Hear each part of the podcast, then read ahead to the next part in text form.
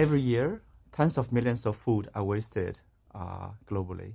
We are motivated to explore uh, the opportunities of using the uh, modern uh, big data and Internet of Things technologies to facilitate uh, the uh, food supply chain sustainability in general.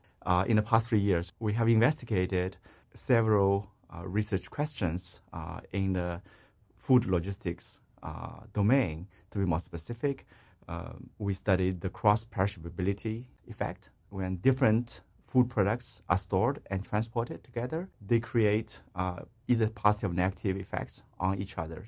So it has never been studied before. Uh, and then we investigate this effect and come up with genetic algorithms uh, solution. And we also investigated uh, some of the effects that has been long ignored uh, in the food retail industry. For example, when food uh, products are stored on the front end shelf, they deteriorate uh, faster than when they are stored in the back room. We also find uh, that it's significant if we consider this effect.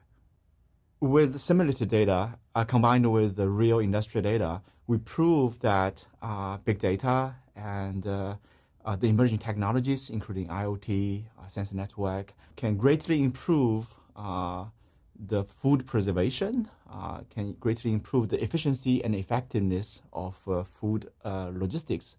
Today, um, most uh, uh, food uh, supply chain practitioners they base their management of the food logistics on the classic perishable inventory management. While we contribute to the uh, classic perishable inventory management literature by introducing uh, various of uh, um, a number of new uh, new concepts, uh, including uh, cross perishability, including the deterioration rate variation and deterioration rate gaps from from nodes to nodes. and then we also propose novel